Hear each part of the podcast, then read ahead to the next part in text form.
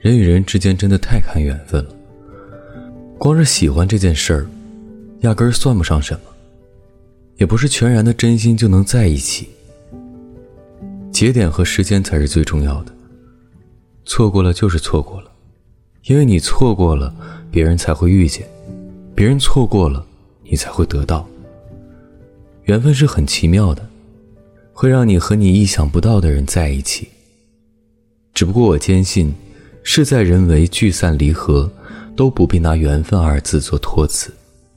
缘是老天给的，份是自己争取的。